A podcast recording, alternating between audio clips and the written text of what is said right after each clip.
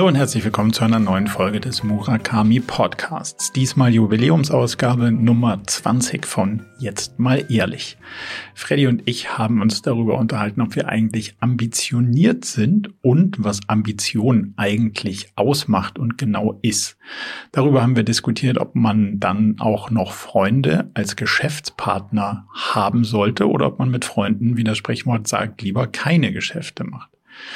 Und wir haben uns darüber unterhalten, welche Kennzahlen man eigentlich betrachten sollte, wenn es darum geht, eine Firma ganzheitlich und richtig gut zu führen und auch zu bewerten.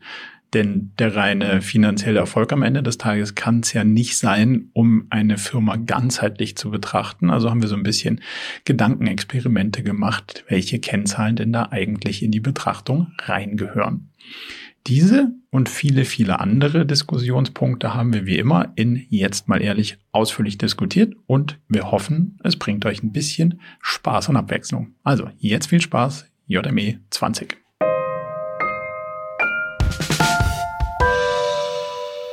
Hallo Marco und herzlich willkommen zur Folge 20 von äh, Jetzt mal ehrlich. Ähm, schön, dass ihr wieder dabei seid. Ich freue mich, dass du die Zeit gefunden hast, lieber Marco. Ähm, und äh, freue mich riesig auf den, äh, ja, auf unser heutigen, heutigen, heutiges Telefonat, unseren Austausch. Wie geht es dir? Gut, also erstmal freut es mich auch, dass wir es wieder geschafft haben, am Freitag uns, uns die Zeit rauszublocken. Ähm, ganz, ganz schön viele spannende Sachen sind gerade parallel los. Deswegen habe ich auch ein paar ähm, related Themen mit auf meiner Liste und ich bin ganz gespannt, was du so mitgebracht hast. Magst du anfangen oder soll, soll ich reinspringen? Ähm, spring du gerne rein. Wollen wir mit einem kleinen Gedankenexperiment starten? Fände ich toll. und zwar, ich stelle mir ganz oft die Frage, was sind so Kennzahlen, mit denen man sein Leben oder eine Firma steuern müsste, weil der Kontostand oder der EBIT können es nicht alleine sein. So, und jetzt ist mir beim Spazierengehen folgendes Experiment eingefallen. Stell dir vor, du findest so einen Algorithmus, der total ähm, schlau ist, also so künstliche Intelligenz, AI, und dem kannst du jetzt beibringen, wie er sozusagen für dich deine, dein wirtschaftliches Leben gestaltet. So, also das heißt, du musst dem nur so ein paar Optimierungsgrößen geben und mhm. sag, pass auf, das musst du jetzt hier irgendwie auf diese paar Sachen musst du achten. Mhm. Und wenn, und dann, dann macht er das. So. Das heißt, der guckt sich dann ganz viel an, was kann ich sozusagen aus Geschichten, aus Daten, aus allen möglichen Sachen lernen und baut dann irgendwie deine, dein Business so auf, wie er sich das überlegt, anhand der Optimierungsgrößen, die du ihm gibst. Jetzt ist ja die Frage, wenn man da nur eine einzige Größe reinwirft, nämlich nennen wir es mal wirtschaftlichen Erfolg, also sowas wie Geld verdienen am Ende, mhm. dann wird er sich so ein bisschen die Vergangenheit der Menschheit angucken und kommt dann auf so Sachen wie Scheckbetrug, Glücksspiel, ähm, Bitcoin-Erpressung, lauter so Sachen, wo man denkt so, hm, naja, also hat er ja recht. Also also kam schnell Geld raus, aber so wirklich können wir das so nicht lassen. Mhm. Und da ist mir dann, also so finde ich irgendwie ein ganz spannendes Experiment. Und da ist mir aufgefallen, so es kann nicht die einzige Optimierungsgröße sein, die wir jemandem mitgeben als künstliche Intelligenz, wenn er von uns lernen kann, wie es gehen soll. Also was gibst du dem Algorithmus mit auf den Weg, wenn du dann sagst, okay, zehn Jahre später sehen wir uns wieder und, und dann optimiert er nach den Größen, die du ihm mitgibst und was hast du ihm mit auf den Weg gegeben? Ähm, ich habe noch mal eine Verständnisfrage. Ähm, äh, dieser Algorithmus ähm, steuert dann mein Berufsleben. Also nennen wir es mal dein Unternehmen, um es einfacher Unter zu machen. Mhm. Also das heißt, du gibst dem sozusagen deine CEO-Rolle mhm. und, und, und sagst, so, schau, pass auf, du kannst ja aus den vergangenen Daten der Menschheit lernen und kannst ja alles abgucken und kannst ganz schlaue Wege ähm, rausfinden. Ich bin jetzt dann mal zehn Jahre weg und wenn ich wieder da bin, hätte ich gerne folgende Kriterien, so gut es geht, erfüllt. Mhm. Und ich darf mehrere Kriterien äh, äh, angeben. Absolut. Also so viele du willst, je, je mehr gleichzeitig du hast, desto komplexer wird es natürlich, aber auf jeden Fall. Ja gut, also das erste, was ich angeben, also vielleicht eins vorweggeschossen, ich glaube nicht an an, an AI. AI. Ja, so. Aber es ist ja auch ein Gedankenexperiment. Ich das weiß, ist, ich weiß, ich weiß. Das ist so ein bisschen wie wenn du ein selbstfahrendes Auto programmierst, ob es die kleinen Kinder überfährt oder dich die Klippe runter. Das sind ja alles spannende Experimente so. Ja. Ähm, ja, ich glaube halt deshalb nicht an AI. Ich möchte trotzdem noch mal einen, Satz mehr dazu sagen, ja. weil ich glaube, dass insbesondere das, das was, das, was wir machen, ist ja ist unternehmerisch und oftmals ähm, mit sehr viel Pioniergeist verbunden, sodass Datenpunkte aus der Vergangenheit nur bedingt äh, hilfreich sind. Also ich, oder lass mich es anders formulieren, ich glaube, eine AI hätte sehr schwer, ähm, äh, meine Company zu bauen. Zum Glück. Sonst, Aber äh, let's, let's, ja. let's uh, try it und die Annahme mhm. ist, du hast sie schon gebaut und jetzt mhm. willst du wirklich irgendwie mal, ach genau, du willst ja mit deiner Familie segeln und da ist kein Netz. So, mhm. jetzt musst du, jetzt musst du dem Ding irgendwie den Autopilot programmieren. Mhm. Und wir gehen mal davon aus, dass, dass er auch schon extrapolieren kann. Also so ein ja. bisschen ja. ferne Zukunft. Aber naja, gut, also Anfang, lass uns doch mal zusammen machen. Ja, also ja. Anfang wäre wär relativ simpel. Ich würde äh, ein Wachstum pro Jahr. Also, ja, also, ist, also, du hast am Ende werden wir uns meines Erachtens äh, along wirtschaftlichen Faktoren und äh, Human Faktoren hangeln, right? Wahrscheinlich also, eine Kombination, ja. Genau, also Wachstum äh, wie auch immer du es dann anstellst, lieber R, Wachstum ist wichtig. Ähm, ähm, Aber darf ich, äh, darf ja? ich kon zur Konkretisierung, geht es dir um Wachstum oder Ertrag? Also wenn, wenn du sagst, okay, diese Company macht X Ertrag, wäre dir der stabile Ertrag auch okay oder muss es mehr Ertrag sein? Ähm, also mit Ertrag meinst du Ergebnis? Ja, Gewinn. Gewinn. Nee, ich glaube, ich würde weiter oben ansetzen. Ich glaube, dass, dass Umsatzsteigerung, also Wachstum Topline, mhm. eine wichtige Kenngröße ist, okay. weil, weil du damit äh, nicht nur auf Optimierung äh, unterwegs bist, sondern äh, zumindest in meinem Kopf neue Themen ähm, äh, ja, also äh, weiter skalierst. Mhm. Weißt du, was ich meine? Ja, also. So. Das heißt, ich würde auf jeden Fall ihn auf, äh, auf, auf Wachs einen Wachstumspfad geben, keine Ahnung, 25 Prozent pro Jahr, je nachdem, wo ich gerade stehe, ja. Okay. So. ähm, dann würde ich natürlich, weil du von ganz, ganz schön creepy Geschäftsmodellen ähm, gesprochen hast, er müsste natürlich in dem Sektor bleiben, in dem ich mit meiner Company aktuell unterwegs bin. Ne? Also der kann jetzt nicht eine Linkskurve nehmen und da irgendwie eine andere Firma draus bauen. Das versteht sich von selbst, oder? Okay. Ja. So, ne? ja, würde ich so sehen. Ähm, dann Springen wir mal zur Seite. Was, was, was, was, was, was, was, was, was muss man da alles mit in die Gleichung nehmen? Also ich würde wahrscheinlich nicht Topline-Wachstum nehmen, sondern wenn Bottomline. Also das, das sozusagen Endergebnis. Mhm. Weil, aber, also, aber du weißt mit dem Risiko, dann schmeißt er vielleicht einfach viele Mitarbeiter raus. ja, warte. Würde ja? ich, würde ich dagegen mauern, ähm, quasi sowas wie Mitarbeiterzufriedenheit wahrscheinlich nicht zwingt, aber so in die Richtung, um diese Mitarbeiterkomponente zu haben, ähm, wie gut entlohnt und wie gestresst sind die Mitarbeiter. Also wie mhm. auskömmlich ist das Leben der Mitarbeiter sozusagen. Ähm, und da würde ja dann deutlich dagegen sprechen, dass man dass man die alle rausschmeißt, weil dann sind sie, mhm, okay, dann sind sie, point. dann sind sie nicht mehr äh, gut entlohnt, dann sind sie nämlich weg. Ähm, dann, dann, würde ich ergänzen, äh, ganz wichtiger Index wäre für mich ähm, Kundenzufriedenheit. Ähm, also als eine auf der Matrix. Das heißt, die müsste auch äh, mindestens gleich bleiben, eher wachsen. Mhm. Das müsste der messen. Ja, dass du dir nicht die, dass du dir das Ergebnis nicht aus der Zukunft kaufst, also dass du nicht sagst, ah, jetzt habe ich hier Freddys Wachstumsgröße im, äh, im Umsatz oder Ertrag hin, aber die kommen alle nie wieder, weil ich irgendwas ja, genau. Mieses gemacht habe. Ja, genau. Okay.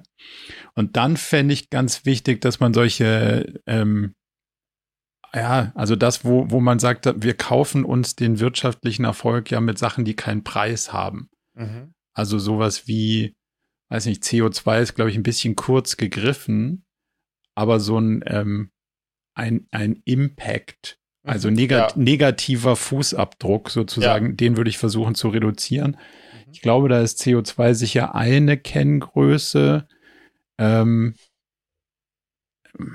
da, da wäre es sau spannend, irgendwie reinzudenken, wo noch ein negativer Fußabdruck sozusagen sein kann, ähm, der Ja, das wird wahrscheinlich irgendwie sowas mit Wohlstandsindex oder so. Mhm. Also wo, da, wo du die, die, ähm, wo du deine Arbeitsleistung erbringst, ist das im, im, im Schwellenland, in einem in Niedriglohnland und versucht man daraus sein, sein Dings irgendwie herzukriegen? Oder ist es in einem, in, in einem relativen gesättigten Umfeld, damit, damit du halt nicht dann den Gewinn aus Ausschöpfung von Niedriglohnperspektiven ja. und sowas machst. Also das sozusagen zu steigern, mhm. der Anteil dessen, dass, dass, dass, der, dass der, die, der Lebensstandard der Leute, die du beschäftigst, steigst. Ich glaube, das ist eine gute Geschichte.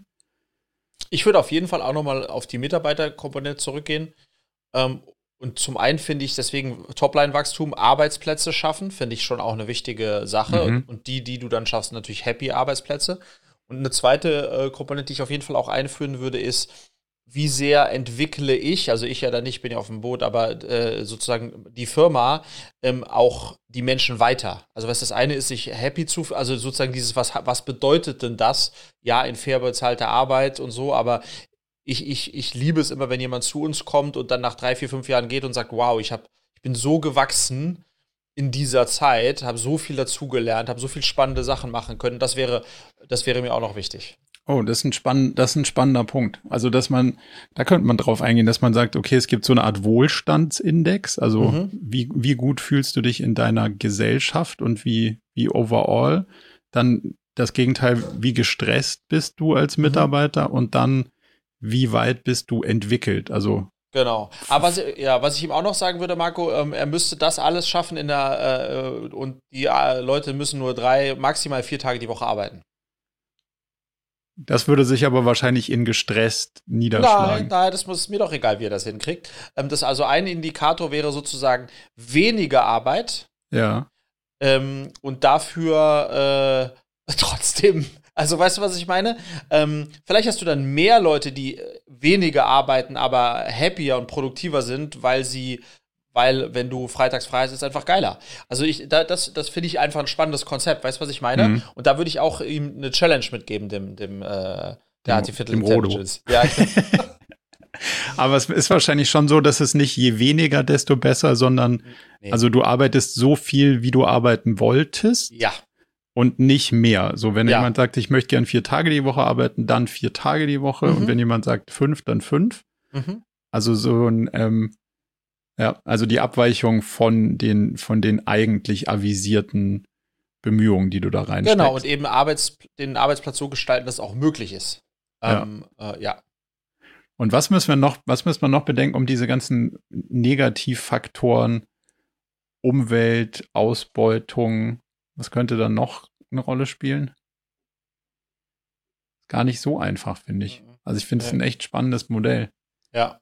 Was glaubst du, ist mit Langfristigkeit? Also ist ja, eine Unter ist ja ein Unterschied zwischen ähm, Topline oder Bottomline Wachstum oder ein sustainable Business auch zu haben, also Belastbarkeit. Wahrscheinlich müsste man so den, hm, wenn es einen Aktienkurs hätte, könnte man die Stabilität, mal davon abgesehen, dass es äh, durch die Irrationalität des Marktes getrieben ist, wahrscheinlich gar nicht so einfach. Nee. Ich glaube, wenn du, wenn du als äh, ganz große KPIs das Thema ähm, 25% Wachstum und der soll healthy sein und nicht auf dem Rücken der Mitarbeiter und nicht die äh, Umwelt ausbeuten, dann ist das ja unendlich. Also weißt du, dann äh, theoretisch praktisch kann der das da dann 50 Jahre lang so machen. Oder muss er. Also meinst solange man den, also so viel Wachstum wie geht, wenn die Mitarbeiter mhm. happy sind, die Kunden happy sind ja. und der Planet nicht ausgebeutet ist. Genau. Und, und bevor das nicht zum Ende gekommen ist, soll er sich auch bitte nicht bei mir melden. okay. Da, da würde ich jetzt aus meinem, aus meinem KPI-Steuermodell noch die 25 Prozent rausnehmen, weil es ja so ein Optimierungsgedanke, mhm. also du musst dem ja gar keine Zielvorgabe machen, weil, weil wenn du das Modell so baust, wie wir gerade gesagt haben, dann so viel Wachstum wie möglich ja. ist, wenn die Kunden happy sind, die Mitarbeiter ja. happy und die und der Planet happy. So, und jetzt ist noch die einzige Frage, was ist mit dem die Shareholder-Perspektive? Mhm. Hat ja so ein, hat ja so ein Spannungsfeld zwischen Gewinnoptimierung also wie viel muss der Kunde zahlen? Kann der nicht auch weniger zahlen? Wie viel kriegt der Mitarbeiter Gehalt? Kann der nicht auch mehr Gehalt kriegen? Was geben wir ihm damit auf den Weg? Da würde ich eben sagen, Marge stabil halten. Also keine Ahnung, wenn man sich, äh, das, das Ding ist eingefahren oder das läuft gut auf einer 8% Gewinnmarge, ähm, ähm, dann muss die eben meines Erachtens nach gar nicht crazy gesteigert werden. Mhm. Ähm, so die kann total stabil bleiben. Ähm, wenn dafür zumindest Umsatz-Wachstum äh, funktioniert. Und dann kann das, was idealerweise an mehr entsteht, äh, zahlt eher ein auf die anderen Punkte, die wir gesagt haben, und weniger darauf, dass äh, irgendwie der, der Scheck am Monatsende für die Gesellschafter größer wird. Okay, aber das ist ein cooles Modell. Das heißt, du würdest sagen Fixed Margin und dann, genau. sobald du, das heißt, der, das Margenspiel bleibt gleich und der Mehrertrag wird, wird verteilt auf die, ähm, auf die Mitarbeiter oder Preisreduktion oder in beide Richtungen und, und die Gesellschafter profitieren davon, dass das Gesamtspiel größer wird. Exakt, weil wenn du 8% Marge hast, aber du, du machst doppelt so viel Umsatz, dann ist es ja trotzdem mehr Marge ähm, in, per se in Summe, ja. in Summe. Und das meine ich ja, deswegen muss die Marge äh, sozusagen äh, äh, der Quotient da nicht erhöht werden, weil es, du profitierst ja trotzdem auch, wenn wir bei, das bei 8% eingeloggt haben oder was auch immer. Mhm. Und das müsste man wahrscheinlich so ein bisschen, das finde ich ganz spannend, da gibt es so relative Gehaltsmodelle, ähm, die so ein bisschen ausgleichen Du müsstest also wahrscheinlich äh, ein, ein, internationales Gehaltsmodell irgendwo so dahinter legen, damit du halt nicht auch noch anfängst, lokale, ähm, lokale Minima auszunutzen. Ja. Und dann, dann wäre es eigentlich ein schönes Modell. Mhm. Und dann vielleicht noch so ein bisschen Ownership für die Mitarbeiter. Mhm. Ähm, das, das fände ich noch wichtig, wenn man da irgendwie in die Richtung noch ein bisschen was denken könnte. Also, dass sie so ein äh, Incentivierungsmodell ja, haben, wo, ja. wo nicht nur Shareholder Shareholder sind, sondern Mitarbeiter ja. auch Shareholder. Ja, genau, aber eben nicht so ein stumpfes Incentivierungsmodell mit Bonus, sondern eher eins, wo sie, äh, wo sie sozusagen genau auf diese Vision, die wir gerade gezeichnet haben, äh, wenn sie darauf einzahlen, in Anführungsstrichen, dann partizipieren sie auch, in welcher Form auch immer, wenn es nur ist, dass sie sagen können, ich habe äh, drei Shares und bin Teil dieser tollen Mission und erzählen das ihren Freunden äh, am Wochenende. Das ist auch spannend, dass du das sagst, weil damit beschäftige ich mich gerade so ein bisschen. Wie baut man ein Incentivierungsmodell? Und würdest du sagen, ist es incentivierender, also motivierender, wenn man langfristig Anteile hat oder kurzfristig am Erfolg, also an dem Bottomline-Gewinn beteiligt ist? Also ich glaube, das kommt total drauf, also das ist für jeden Menschen anders. Ich hatte, hatte mal eine Mitarbeiterin, der habe ich Shares angeboten und die hat mir gesagt, Friedrich, das eins, was mir wichtig ist, ist, dass ich mir einmal alle halbe Jahr eine ganz geile Handtasche kaufen kann. ähm, ähm, und das finde ich total fair. Ähm, und dann hatte ich aber auch schon andere Mitarbeiterinnen, die damit nichts am Hut hatten und das äh, ganz wichtig und relevant fanden, Anteile zu haben. Also ich glaube, das ist, ähm, das kommt logischerweise immer auf die Menschen drauf an. Ich glaube aber ganz stark daran, ich hatte, als ich ganz, ganz in meinen Fernsehanfängen war, da war ich so 18, 19, ähm, habe ich äh, meine ersten Jobs für MTV gemacht damals. Mhm. Und äh, da hat der Produktionsleiter gesagt, Frederik, du bist dabei, du darfst hier bei uns irgendwie was auch so eine Art Praktikum machen. Es gibt kein Geld, aber hey, du arbeitest bei MTV und kriegst ein T-Shirt. Okay. Ähm, und das hat mich total, da war ich äh, stolz wie Lumpi und bin da rumgelaufen. Und wenn ich, ich habe jetzt gerade das Buch fertig gelesen von Patagonia und ich habe schon das Gefühl, dass man, äh, das ist jetzt die Beispiele hinken vielleicht ein bisschen, aber ich glaube, man kann es schon schaffen, ähm, wenn man da auf einer richtig guten Mission unterwegs ist, ähm, ähm, selbst wenn es nur ein virtueller Anteil ist, aber wenn der, weißt du, du kannst ja auch, ich hatte auch mal so einen virtuellen Anteil, den hat mir mein, mein Kumpel richtig in so einem ähm, Glasrahmen mit so einem Papyrus, das sah extrem toll aus. Und dann mhm. habe ich bei mir ins Büro gehängt. Und da habe ich mich richtig gut gefühlt, weil ich hatte, weißt du, was ich meine? Also, dass du Teil von etwas bist. Ja, dass du Teil und Teil von etwas richtig Tollem bist äh, mhm. und das dann auch stolz erzählst, ja. Ähm, und das macht ja dann auch wiederum deine Andersartigkeit aus, weil du bist Teil einer ganz tollen Firma. Und ich glaube, wenn man an sowas arbeitet, das finde ich schon, fände ich schon super spannend.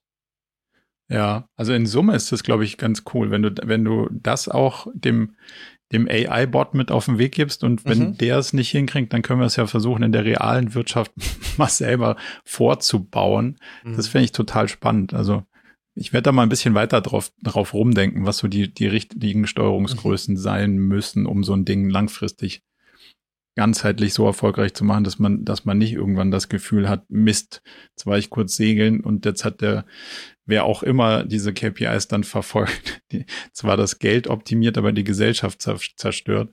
Ja. Da bin ich, äh, finde ich, finde ich sau spannend. Danke, dass du, dass sehr gerne, du dich aber, äh, eingelassen hast auf das, ja, auf das Experiment. Es war sehr, es war sehr anregend für mich auch. Äh, ich glaube auch für, für, für, für die Zuhörer sicherlich da mal drüber Gedanken zu machen.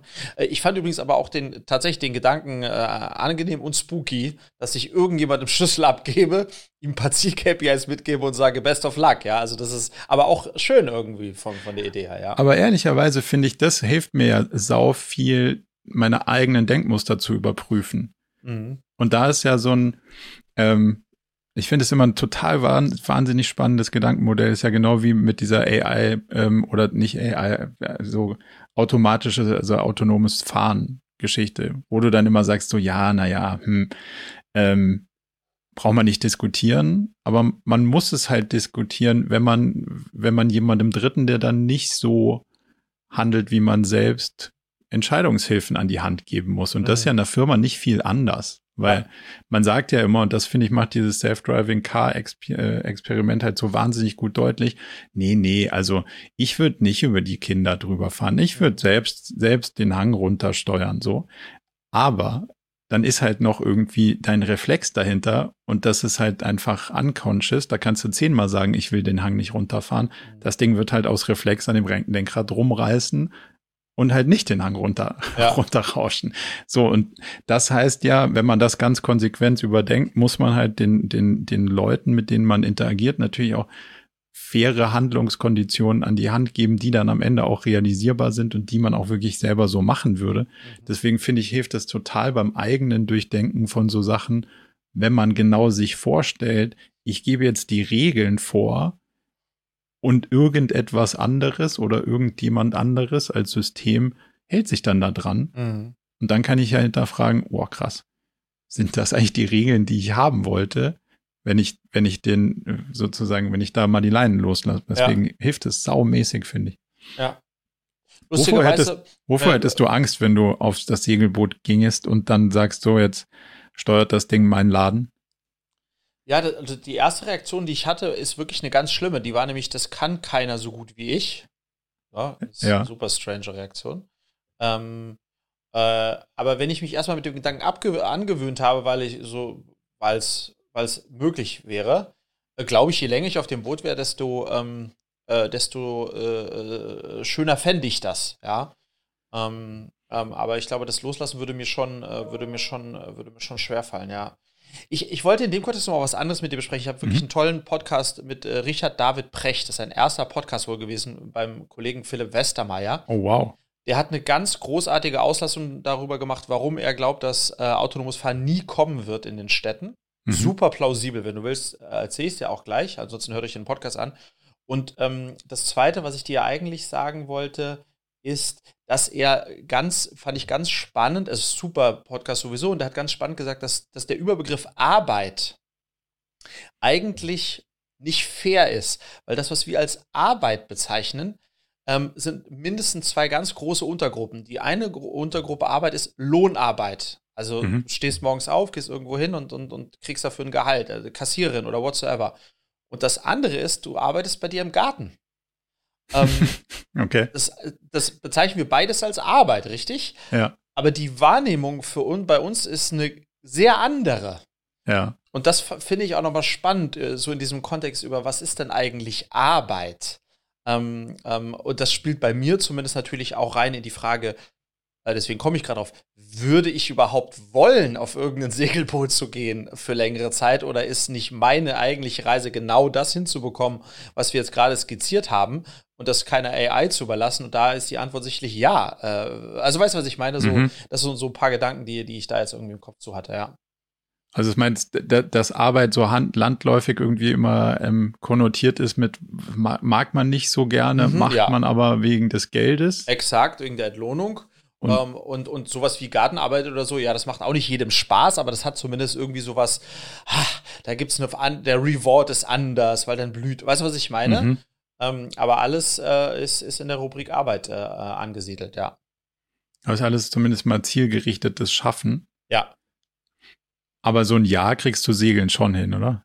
Würde ich schon hinbekommen, würde ich schon hinbekommen. Ja, aber in einem Jahr kann man äh, kann man unternehmerisch schon auch einiges erreichen, aber das, was wir jetzt gerade skizziert haben, das würde wahrscheinlich länger als ein Jahr dauern. Ja, aber ist ja schön, wenn dann währenddessen jemand äh, ganz sauber ja. weitersteuert. Ja. Finde ich, finde ich ein spannendes, äh, eine spannende Vision an der Stelle.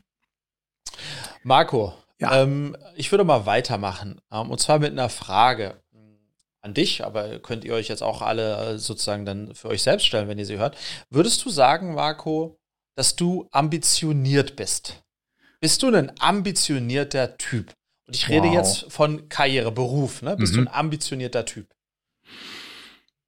Wahrscheinlich alles andere als ja wäre gelogen. also würde würde ich schon behaupten, ja. Und zweite Frage, wenn du von dir selbst sagst, dass du ein ambitionierter Typ bist, ähm, hast du hohe Ambitionen? Also, also reizt du reizt du das Mögliche aus? Äh, weißt du, worauf ich hinaus will? Ähm, ähm, ähm, oder äh, eher nicht? Wow, das ist eine. Dann musst du mir gleich, gleich mal helfen, die Frage. Ich versuche sie zu mhm. beantworten, aber mhm. du musst mir helfen, sie irgendwie genauer zu beleuchten. Ja. Ich würde sagen, ich habe hohe Ambitionen. Also das würde ich als ambitionierter Typ ja dann unterstellen, dass man auch irgendwie ein ziemliches Ambitionslevel hat. Reiht sich alles aus, was mir möglich wäre, nee, weil so ein paar Sachen wahrscheinlich da ähm, an, an, an, an Rahmenbedingungen irgendwie im, im Weg stehen würden. Also ich glaube, ich könnte viel mehr ambitioniert angehen, wenn ich mich auf irgendwas einlassen würde, was mit, keine Ahnung, Investoren zu tun hätte. Also wenn ich, wenn ich externes Kapital nehmen würde zum Beispiel, damit könnte ich ambitioniertere Dinge tun. Aber da lasse ich mich irgendwie nicht drauf ein zum Beispiel. Und wenn ich sieben Tage die Woche arbeiten würde statt nur fünf, dann würde auch mehr gehen. Aber das sind auch Grenzen, die ich nicht mehr überschreiten will. Mhm. Von daher, ich glaube, in, in dem Rahmen dessen, was ich mir gesetzt habe, bin ich schon, zumindest was die Bemühungen angeht, schon relativ nah dran. Okay. Ähm, ich versuche dir mal zu helfen. Also ich habe eine These. Meine These ja. ist, dass Ambitionen äh, ist ja sozusagen, Ambitionen sind ja in irgendeiner Form auch äh, sozusagen ähm, der Tat zugrunde oder der, der Aktion zugrunde liegende Motivation. Also so ein bisschen auch äh, Auslöser, Ursache, ja. Also so eine These. Und als ich 18, 19, 20 war, war ich ambitionierter, als ich heute bin. Ich war ein ambitionierterer mhm. Hockeyspieler, ich war auch ein ambitionierterer, so, also ich war ambitionierter gefühlt. Ähm, und ich war deshalb auch ambitionierter, weil ich noch nichts erreicht hatte. Hm. Und jetzt so 20 Jahre später habe ich das Gefühl, ja, also ja, ich finde aber doch, dass ich ambitioniert bin, aber hm, ist ja eigentlich schon ganz gut so. Ja? Okay. So, und dieses ist ja eigentlich schon ganz gut so. Dadurch stellt sich mir leichter die Frage, will ich jetzt noch mal, zum Beispiel, wenn ich die nächste Firma baue, äh, wenn du mich vor 20 Jahren gefragt hättest, wenn du eine Firma baust, ähm, ähm, willst du mal die an die Börse bringen oder ob das die Börse bringen das Thema ist, aber richtig, ja. richtig groß machen. Hätte ich vor 20, 10 Jahren gesagt, ja, natürlich, Marco, das, ist, das, das muss sein. So, und wenn ich mir heute die Frage stelle, ja, also könnte schon passieren, aber weiß nicht, ob es unbedingt sein muss. Das heißt, ich habe bei mir selbst schon gespürt, dass meine, ähm, meine Ambitionen, obwohl ich auch ein ambitionierter Typ bin, nicht mehr so stark sind, wie sie mal waren. Mhm. Und ich weiß nicht, was ich damit machen soll. Ähm, äh, weißt du, was ich meine? Ähm, weil, ja. weil, weil, weil das ja potenziell auch ähm, liegen gelassenes Potenzial ist.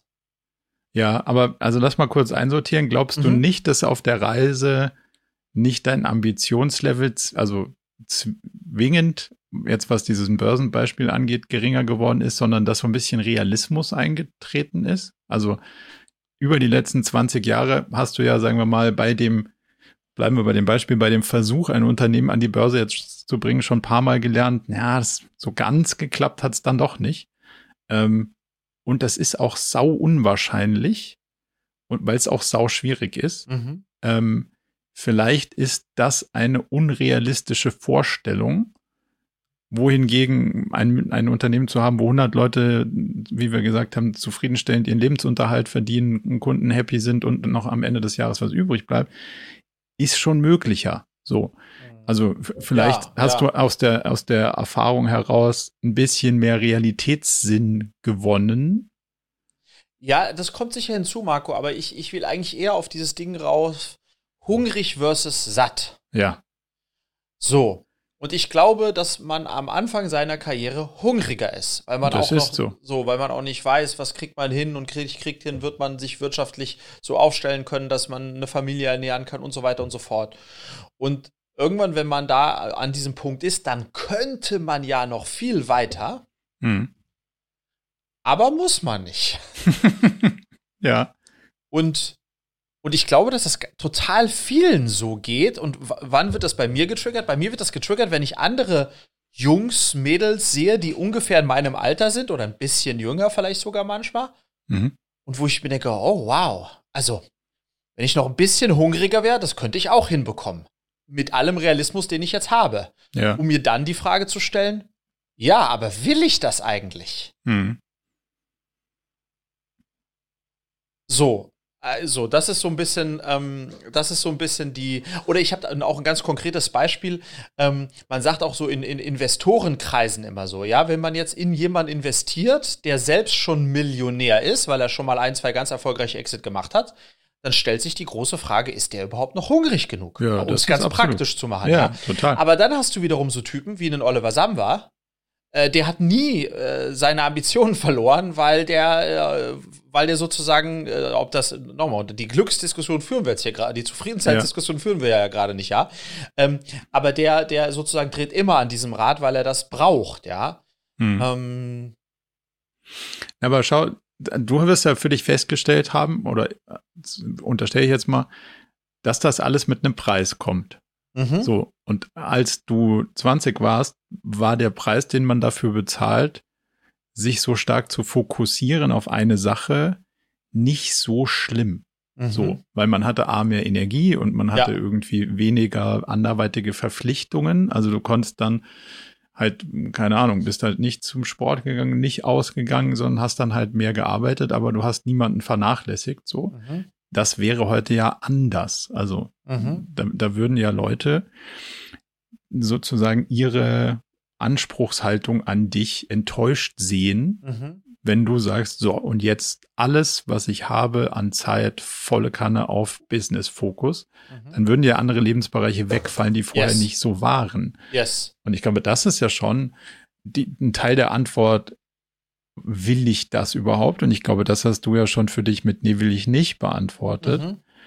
Und demzufolge ist dann im verbleibenden Rahmen deine Ambition zu betrachten, glaube ich. Und da, da ist der Punkt total valide. Also investiert man in äh, Familienvater mit auf der Hälfte der, der Strecke zu total satt ähm, oder nimmt man so 20-jährige Gründerteams, die zwar ein bisschen weniger Erfahrung haben, aber doppelt so viel Hunger? Das ist eine total valide Diskussion, glaube ich, an der Stelle. Aber sag mal, Marco, geht's dir und vielleicht, äh, vielleicht geht's euch da draußen zumindest so, geht's dir nicht manchmal, dass du, dass du denkst, habe ich ja wirklich alles rausgeholt, was, was in, in, im, im, im Rahmen des Machbaren ist und alles, was du jetzt so erzählst, sind das eigentlich einfach nur Ausreden, dass ich meinen Arsch nicht mehr bewege und die Position, die ich mir jetzt erarbeitet habe, in dem Unternehmen so beibehalte, weil ich weiß, äh, da kann ich allen was vormachen und das wird auch noch die nächsten 20 Jahre so laufen. Weißt also das meine ich jetzt nicht für dich, sondern Ja, ja, absolut. ähm, äh, Ja, ich, also sehe ich total auch den Punkt, ähm, aber ich bin auch realistischer geworden. mhm. Und wenn man, wenn man sieht, so, wenn ich nicht in Wiesbaden groß geworden wäre, sondern in Berlin oder vielleicht irgendwie ein bisschen noch näher an irgendeinem Tech-Hochburg früher so, dann wäre viele Teile meines Lebens auch anders verlaufen und anders ambitioniert auch verlaufen, war aber nicht so. Mhm. Und demzufolge ist der Weg, den wir gegangen sind, der ist halt so, wie wir ihn gegangen sind. Und demzufolge mache ich mir oder versuche ich mir zumindest mal nicht daraus dann zu sagen, so, oh, da hätte man noch mehr rausholen können. Mhm. Ja, hätte man, aber einige davon Sachen sind halt auch nicht passiert, weil die Rahmenbedingungen anders waren. So, denn die Frage, die ich mir schon stelle, ist, wie hole ich heute alles raus, was ich rausholen kann, unter den gegebenen Rahmenbedingungen und mit der, also mit dieser Mehrschichtigkeit, die wir gerade besprochen Ja. haben. Aber Marco, wir können ja, Ja. die Ambitionsdiskussion, weil die hat, die habe ich ja jetzt schon sehr krass auf, äh, auf äh, beruflichen Erfolg gemünzt. Ne? Hm. Aber im Grunde genommen, oder kommen wir ein bisschen zu dem, was wir in der letzten oder vorletzten Folge besprochen haben, was machst du, wenn du siehst, dass dein Handy nur noch 40% Akku hat? Ähm, so, und das ist ja so, so ein bisschen mit unserer Lebenszeit. Mhm. Ähm, du kannst das Thema Ambitionen, naja, auch total überlagern in die Frage, wie ambitioniert gehe ich eigentlich ran? Wie viel Quality Time ich verbringen möchte mit meinen äh, Mädels, bis die groß sind und mit, mit meiner Familie. Also weißt du, du, das können ja genauso Ambitionen sein, das können aber auch sportliche Ambitionen sein. Mein Bruder fängt jetzt gerade an mit Triathlon. Ist das jetzt so gesund im Kontext seiner Arbeit? Wahrscheinlich nicht, aber er hat da große Ambitionen.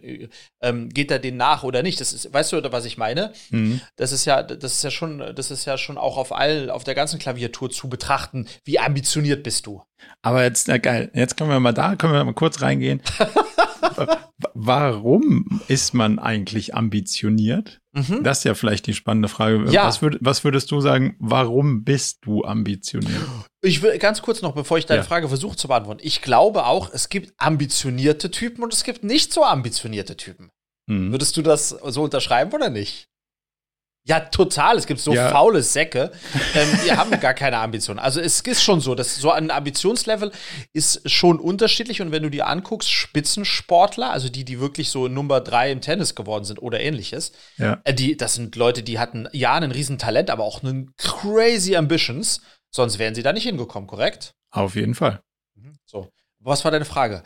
Ähm, Warum bist du ambitioniert? Warum bin ich ambitioniert? Ah, ich liebe die Frage. Ich glaube, ich bin deshalb ambitioniert, weil ich spüre, dass mich das sozusagen ähm, ähm, in, in Sphären katapultiert, wenn ich dem nachge wenn ich dem nachgebe, sozusagen dieser Ambition. Ja. Und das löst dann auf dem Weg oder bei Zielerreichung halt Adrenalin oder äh, positive Sachen aus, die, warum ich mich warum ich mich danach sehne. Also weißt du, was ich meine? Irgendwie ja. die, die, ne, ambitioniert zu sein, allein schon, wenn, wenn man sagt, ja, das, das, ist aber mein Vater, das ist aber ganz schön ambitioniert, diese Idee. Also ja, ja, ist es. Ja. Äh, äh, weißt du, das finde ich schon qua Definition reizvoll.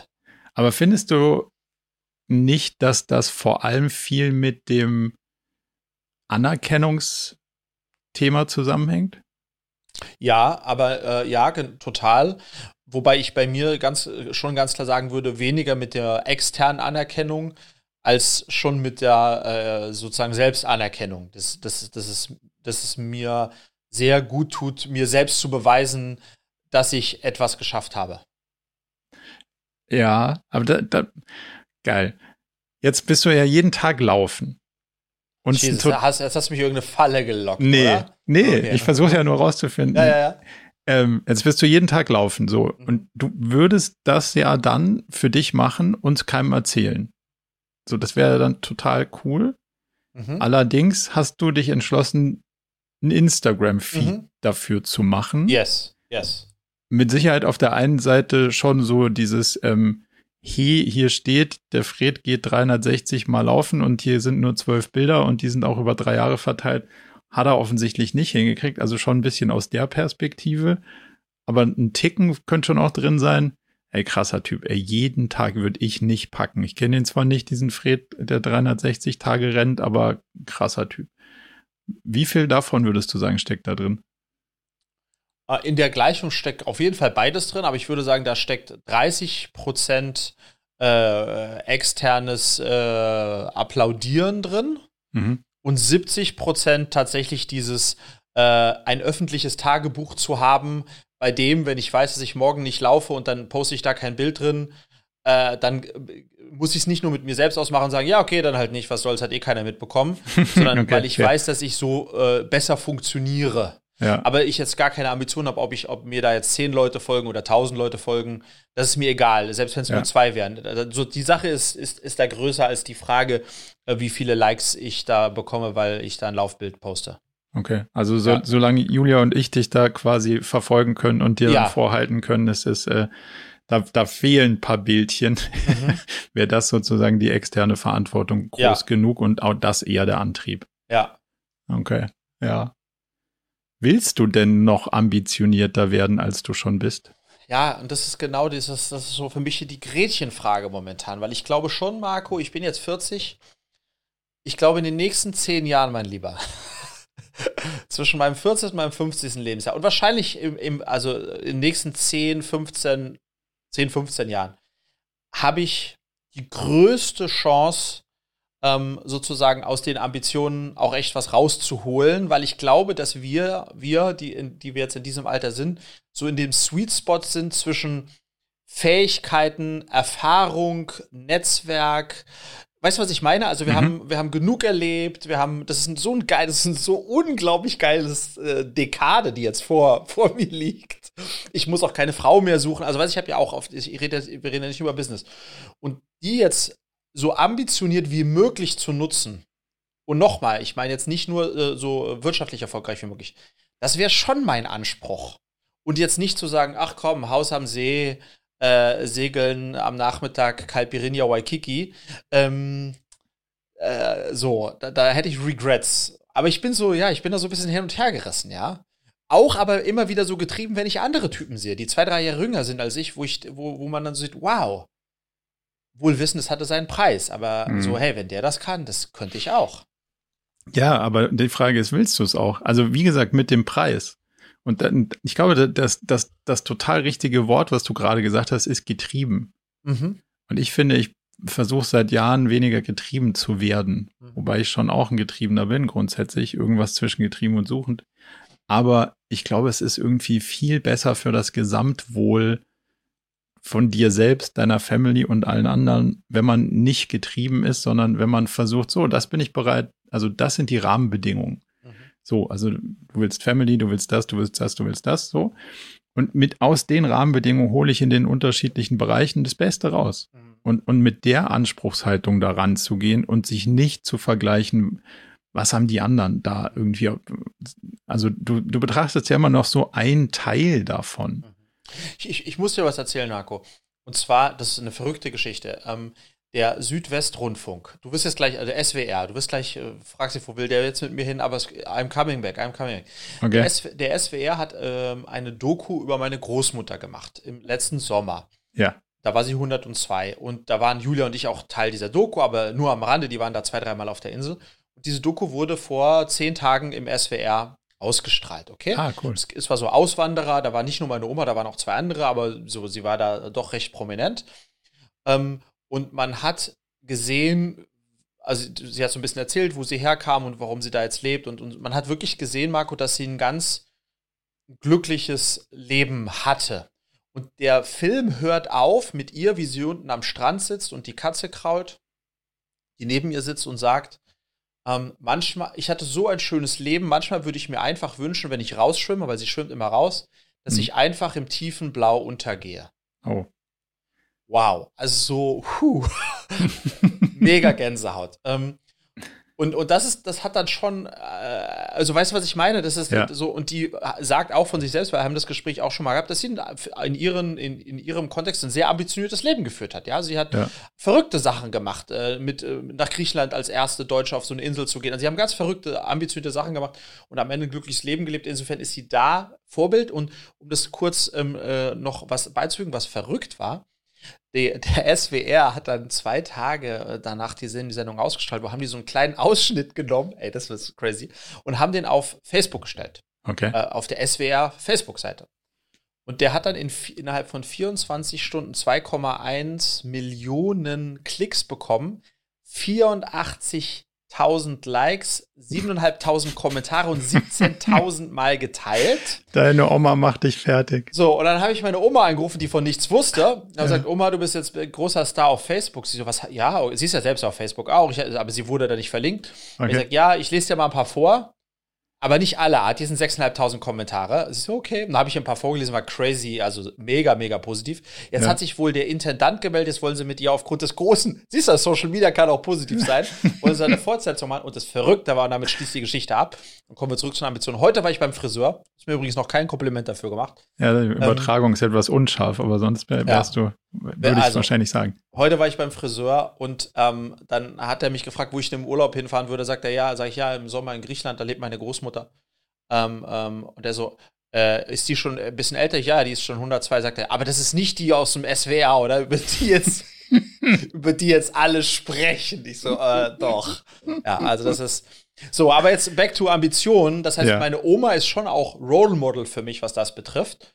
Ähm, und hatte ein sehr erfülltes Leben, hat aber, hat aber schon immer mal wieder an so, an so äh, Abzweigungen ambitionierte Entscheidungen getroffen.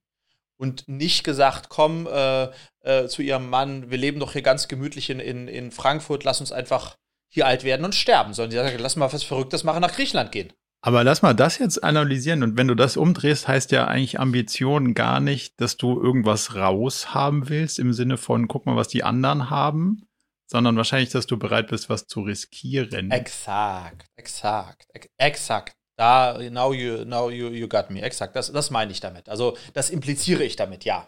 Aha, ja. So, also nochmal zurück die Frage an dich, Marco. Bist du ambitioniert?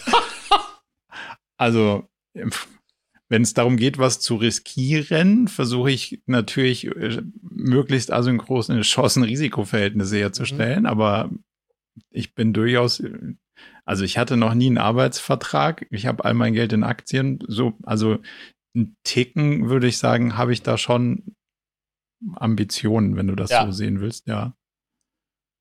Aber das ist, glaube ich, ja genau, und das passt ja so ein bisschen zu deinem Jahresmotto, sozusagen dahin zu gehen, wo es unkomfortabel wird.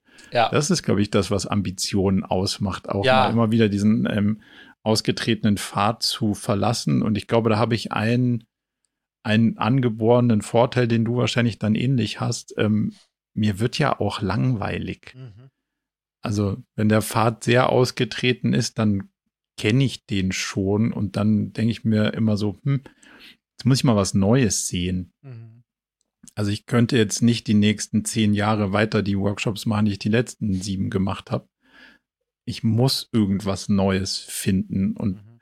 gestern hatten wir so ein, wir seit paar Tagen, da, daher komme ich auch einen Ticken auf diese AI-Geschichte. Ich diskutiere seit paar Tagen mit unterschiedlichen Programmierern und, und AI-Firmen darüber, wie man aus sozusagen so ein bisschen künstlicher Intelligenz das Entscheidungsfindungsding im Business besser machen kann. Mhm. Und da verstehe ich ja nur die Hälfte bis gar nichts. Und ja, das ja. macht mir so eine Freude. Das ja.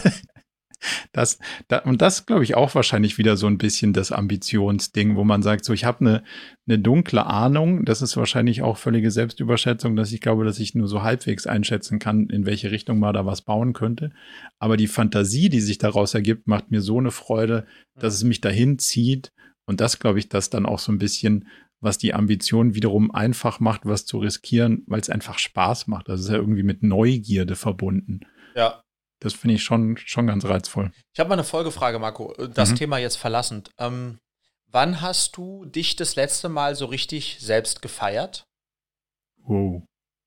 Also, wann hast du das letzte Mal äh, irgendwie äh, dich im Spiegel angeschaut oder vielleicht auch äh, von Gloria das Feedback bekommen oder dir abgeholt, wie auch immer, dass du, dass du einfach mal für dich festgestellt hast und für einen Moment einfach innegehalten hast, gesagt hast, wow, hm, muss man schon sagen, ich mache das echt richtig gut, was ich hier mache. ja, du lachst schon so, ne? Weil das ist ja, so. Bin ähm, ich gar nicht so gut drin. Mhm. Also, die, um deine, um die konkrete Frage zu beantworten, mhm. wann habe ich mich das letzte Mal selbst gefeiert, würde ich ja. sagen, kann ich dir nicht beantworten. Mhm. Weil ich sehr, also ich versuche, bescheiden auf mein Leben zu blicken. Ich bin mir durchaus bewusst, dass ich ein paar Sachen vielleicht ganz schlau durchdenke aber ich bin mir auch dessen bewusst, dass ich von vielen Sachen wahrscheinlich nur profitiere, weil sie gerade glücklich zusammenfallen. So, und das versuche ich mir ausreichend oft vor, zur, vor Augen zu halten. Und daraus kommt eher eine gewisse Demut statt eine, also Hochmut wäre ja das, was ich versuche zu vermeiden. Und da, und das klingt, sich selbst zu feiern, klingt, klingt schon eher in der Ecke wo ich mich gar nicht so wohlfühlen würde, obwohl es wahrscheinlich auch zu gewissen Teilen sinnvoll und gesund ist. Wann hast Aber du dich das letzte Mal gefeiert?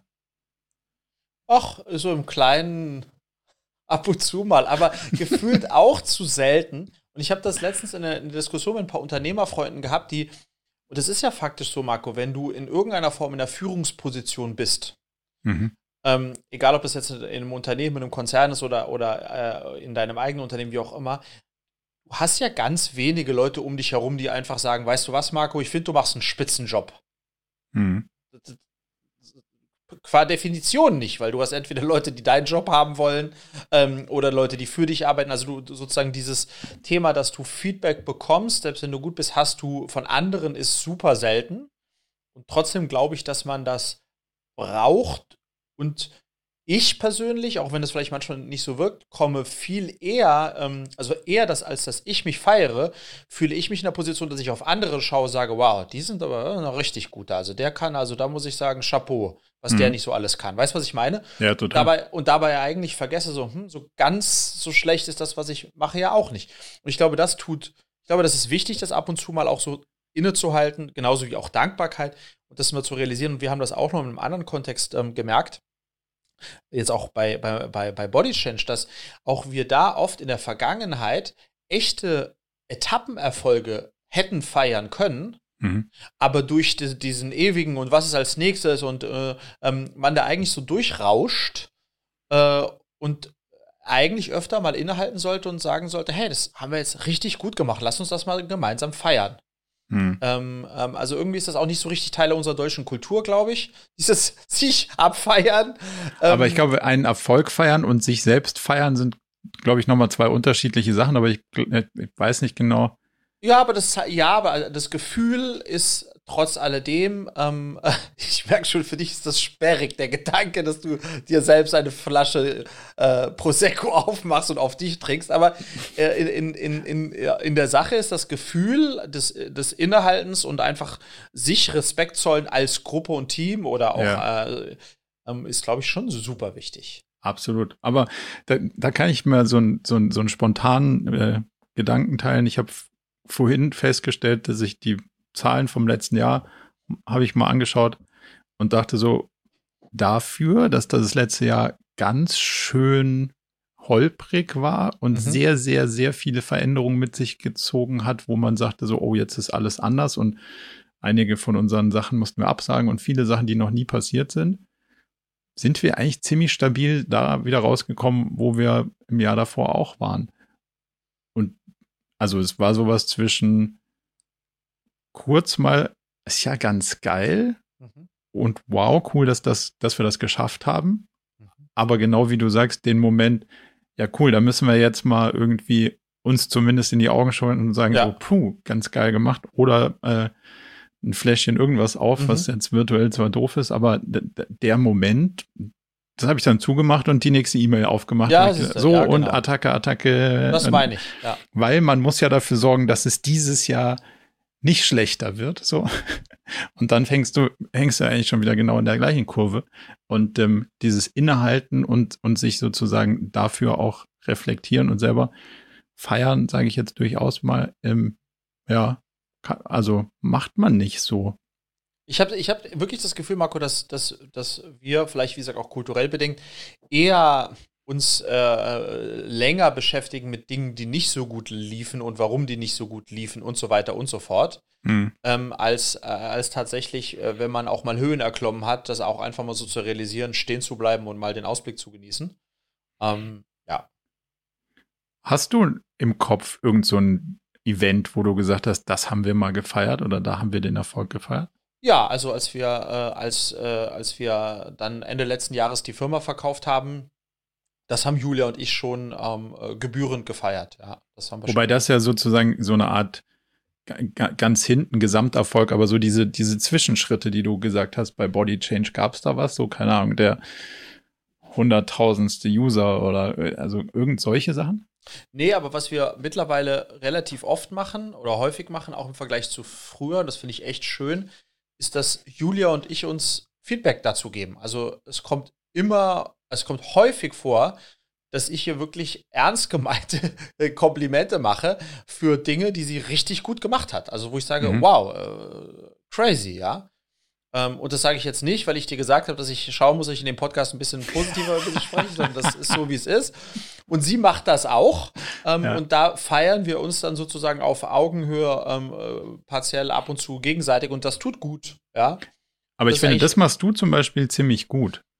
Also du, du, du, wenn, wenn wir so privat telefonieren ohne Mikrofon, dann sagst du schon auch öfter, hey cool, ähm, du hast ja das und das in dem Meeting irgendwie gemacht und das mhm. war total gut oder das ist dir gut gelungen und so. Und ja. da, das finde ich, gibt's wenige, ähm, die das sozusagen rausarbeiten. Ja.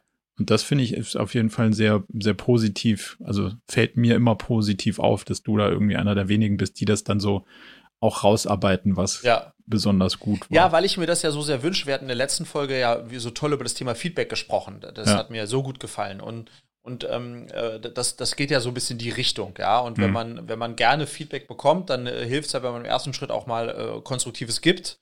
Ähm, dann hat man die Chance, da sozusagen da auch was zurückzubekommen. Und in diesem Spirit sozusagen mache ich das ja, das stimmt. Jetzt vielleicht noch eine bisschen andere Frage, die aber so ein bisschen in, in dem Kontext passt. Und zwar stelle ich mir die Frage öfter, sollte man mit Freunden Geschäfte machen? Mhm.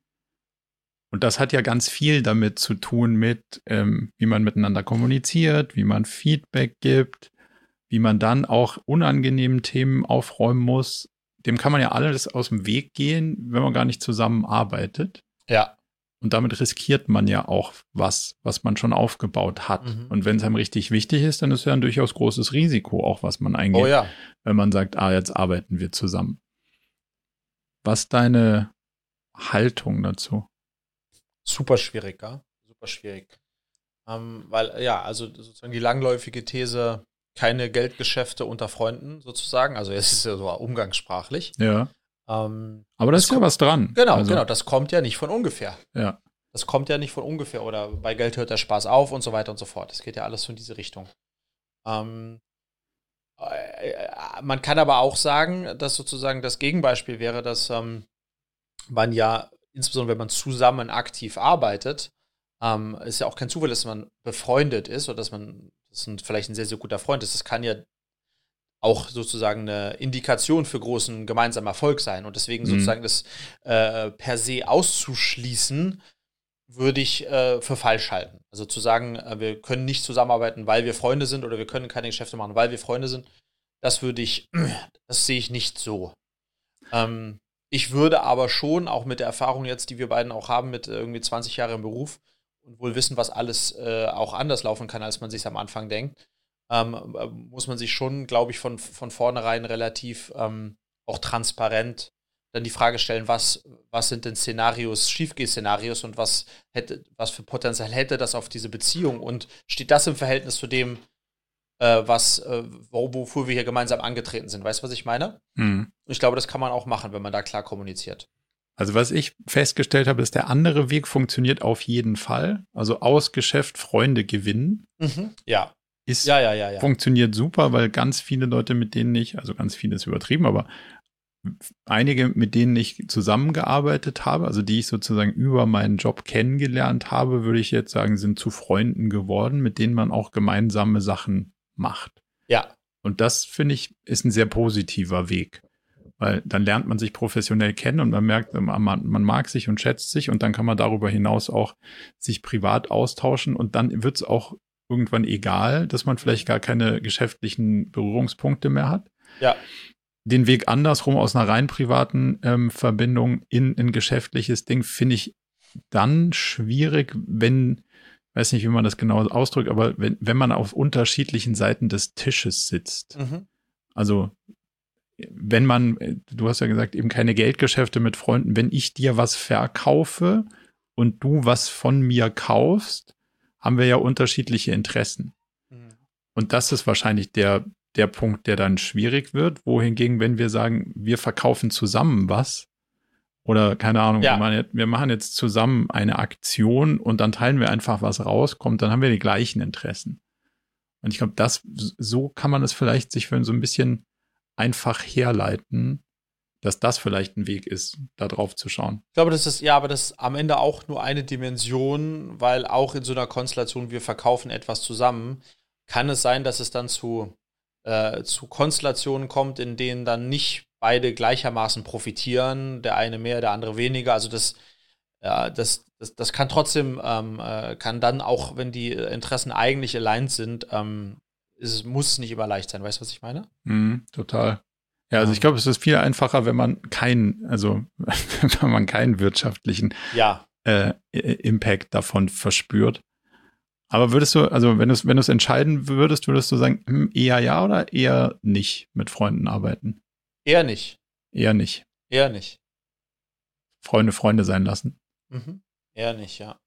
Aber das sagt jetzt jemand, der mit seiner Frau Geschäfte macht, ne? Also, äh, äh, nur um das jetzt äh, in, in den Kontext zu setzen, ja. Ah, ja, gut. Aber also, ja, das äh, stimmt. Ja. Aber damit, du wirfst auf jeden Fall immer mehr, mehrere Aspekte von Beziehungen in eine, in einen Ring. Und das ja. heißt, du kannst aus unterschiedlichen Perspektiven dann davon entweder profitieren oder darunter ja. leiden. Exakt, ja, ja, weil das äh, so eine Geschäftsbeziehung kann für eine, wenn das schief geht, kann für eine Ehe auch äh, ähm, durchaus schwer komplex und, und, und unangenehm sein. Ne? Wie schwierig ist das für eine Beziehung, wenn nicht in der in dem in dem Business sage ich mal was was schief geht, wo man sagt, ah, das hat jetzt der eine verbockt oder der andere, also nicht wenn einer Fehler gemacht hat, sondern wenn das Business als solches nicht mehr so läuft oder eine schwierige Phase hat. Also wenn es angespannter wird, konntest du das immer gut raushalten? Nee, nee, konnte ich nicht. Ähm, oder konnten Julia und ich nicht. Ähm, weil das Problem ist, dass, äh, also weißt du, die andere Konstellation ist ja, dass ähm, die Beziehung deshalb unbelasteter ist, weil der Partner vielleicht einen ganz anderen Beruf hat mhm. oder sich äh, äh, mit, mit vollem Einsatz um die Familie kümmert, ähm, dann ist dieses Thema, die Firma läuft nicht gut, ist, hat eine gewisse Außengrenze. Ähm, weil es halt auch noch andere große Themen gibt, die dann vom Partner zugesteuert werden. Aber ja. wenn das äh, so äh, alles einnimmt und dann noch nicht funktioniert, ähm, dann hat das, ist der Abstrahleffekt schon, äh, schon riesig, ja, weil dann haben beide schlaflose Nächte. Ähm, und darunter leidet dann die ganze Konstellation. Das, ist, das haben wir auch erlebt, ja. Okay, also das heißt nicht, der eine hat ein, eine gute Zeit im Job und der andere eine schlechte mhm. und das gleicht sich irgendwie aus, sondern ja. man hat da halt immer parallel gute genau. und, und schlechte Zeiten. Das Gegenbeispiel dazu ist, es gibt natürlich auch nichts Schöneres als insbesondere die guten, aber eigentlich auch die schlechten Zeiten mit jemandem zu teilen, äh, der einem nahesteht, ja, oder der und dann gemeinsam da durchzugehen. Und dann gemeinsam da durchzugehen. Das hat natürlich auch was wieder für sich versus jetzt, äh, man macht das irgendwie alleine und kann kaum in der Beziehung darüber sprechen, weil das kein Thema sein soll oder kann oder so. Das ist, also insofern auch da gibt es wieder kein, kein richtig und kein falsch. Ne? Aber vielleicht, um dann einen Strich drunter zu ziehen, wahrscheinlich ist es das Wichtigste, dass man das dann vorher mal klar adressiert und sagt, ja. okay, was sind deine Erwartungshaltung und was meine? Also, ja. was ist denn so die Rolle, wenn ich jetzt mit dir zusammenarbeite und wie siehst du das und wie sehe ich das? Und dann kann man ja wahrscheinlich im Vorfeld ein bisschen besser rausarbeiten, ob das Sinn macht oder nicht. Ähm, und dann kann man auch die Freundschaft irgendwie in den Vordergrund stellen und sagen, du, wenn das an der und der Stelle irgendwie vielleicht ein bisschen Reibung gibt, tun wir uns beide vielleicht den Gefallen, das rauszulassen. Am Ende, Marco, was ich wirklich mitgenommen habe, so äh, als mittlerweile mittelalter weiser Mann, ist, dass der Schlüssel zu jedem Beziehungserfolg, äh, also Beziehung auf allen Ebenen, Freundschaft, äh, äh Ehe, äh, Arbeit, Privat, ist Kommunikation. Wahrscheinlich, gell? Und davon ja. kann man nicht genug haben. Äh, also äh, ist noch niemand an Kommunikation äh, gestorben. gestorben aber an Nicht-Kommunikation eher wahrscheinlich. Ja. Ähm, und das halt äh, so früh wie möglich, so regelmäßig wie möglich, so ehrlich wie möglich, so nah an der Wahrheit wie möglich. So, das ist, das ist eigentlich, uh, that's all, what it's all about, ja. Ja, ja das ist wahrscheinlich eine, eine, eine gute Zusammenfassung für die mhm. Frage. Kann man machen, aber wenn, sollten sich alle einig sein, worum es geht und ja. ausreichend drüber offen und transparent kommunizieren. Ja. Ja, das wären so meine Themen für heute. Wie sieht es bei dir aus? Same hier. Ich schaue auf die Uhr. Wir sind auch jetzt, wir sind über eine Stunde. Und äh, ja, also ich habe auch, hab auch nichts mehr dabei. Sehr gut. Dann würde ich sagen, machen wir für, für heute Ende und dann hören wir uns in zwei Wochen wieder. Marco, es war mir ein Fest. Bis in zwei Wochen. Servus. Bis in zwei Wochen. Ciao. Ciao.